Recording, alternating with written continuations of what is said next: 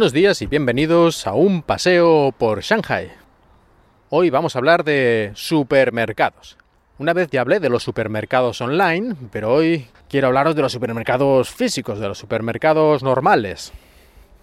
Y una de las cosas que más me llama la atención cuando voy a un supermercado chino, no todos, digamos los más populares, los más así para la gente normal, los mercadona chinos, por llamarlos de una forma.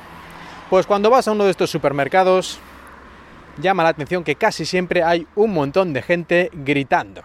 Cuando digo gente me refiero a gente que está promocionando los productos del supermercado.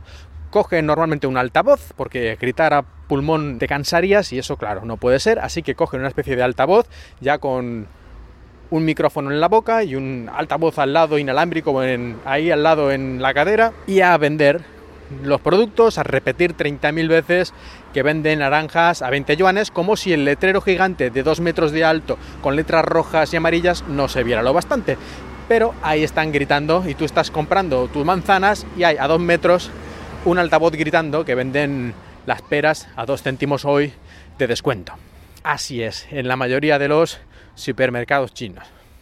Por suerte, yo suelo ir a un supermercado, digamos que es internacional, que es de la empresa alemana, que es la dueña, por ejemplo, de Mediamarkt y de Macro, creo que es la misma empresa. Creo que sí, a lo mejor ahora me estoy liando, pero en todo caso es una empresa extranjera y no siguen al 100% estas, digamos, expresiones clásicas del supermercado en China. Por lo menos gente gritando no he visto. Algunas otras cosas sí que lo hacen un poco el estilo chino, porque bueno, se tienen que adaptar al mercado. Esto es lógico también, como lo de tener los peces en peceras, peces vivos ahí dando vueltas y algunas otras cosas, pero lo de gritar al menos no lo han hecho, gracias a Dios, porque a mí es algo que me pone de los nervios que me estén gritando todo el rato. Yo no sé a ellos cómo les gusta, pero bueno, será la costumbre. También es cierto que si vas a un supermercado, aunque sea de marca china y todo chino, pero de nivel más alto, ya en las zonas más ricas te vas a un supermercado que esté, no sé, en Jue, por ejemplo, o en un lugar de estos ya de gente con pasta, no grita nadie. Hay un montón de gente, eso sí, vendiendo productos, ¿no? Digamos, promocionando productos, dando ahí para que pruebes un poco de esto, un poco de aquello. De hecho, muchísima gente. En los supermercados chinos, como ya hablé en un episodio anterior, hay muchísimos trabajadores y en casi cada pasillo te puedes encontrar uno de los trabajadores o poniendo cosas o muchos, muchos, muchos promocionando diversos productos y que puedas probar cosas para que a ver si las compras y te convencen y tal. Pero gritos en estos supermercados ya de más lujo, también ninguno. Supongo que poco a poco esto de los gritos irá desapareciendo, en el futuro no lo sé.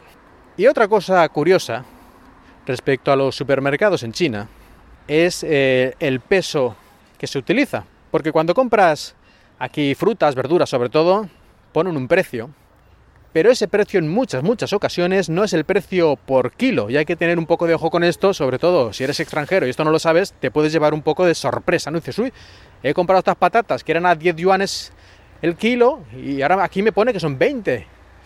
Y el error es tuyo, el error es tuyo porque en realidad, aunque tú creías que ese precio era por kilo, no es por kilo, sino por medio kilo.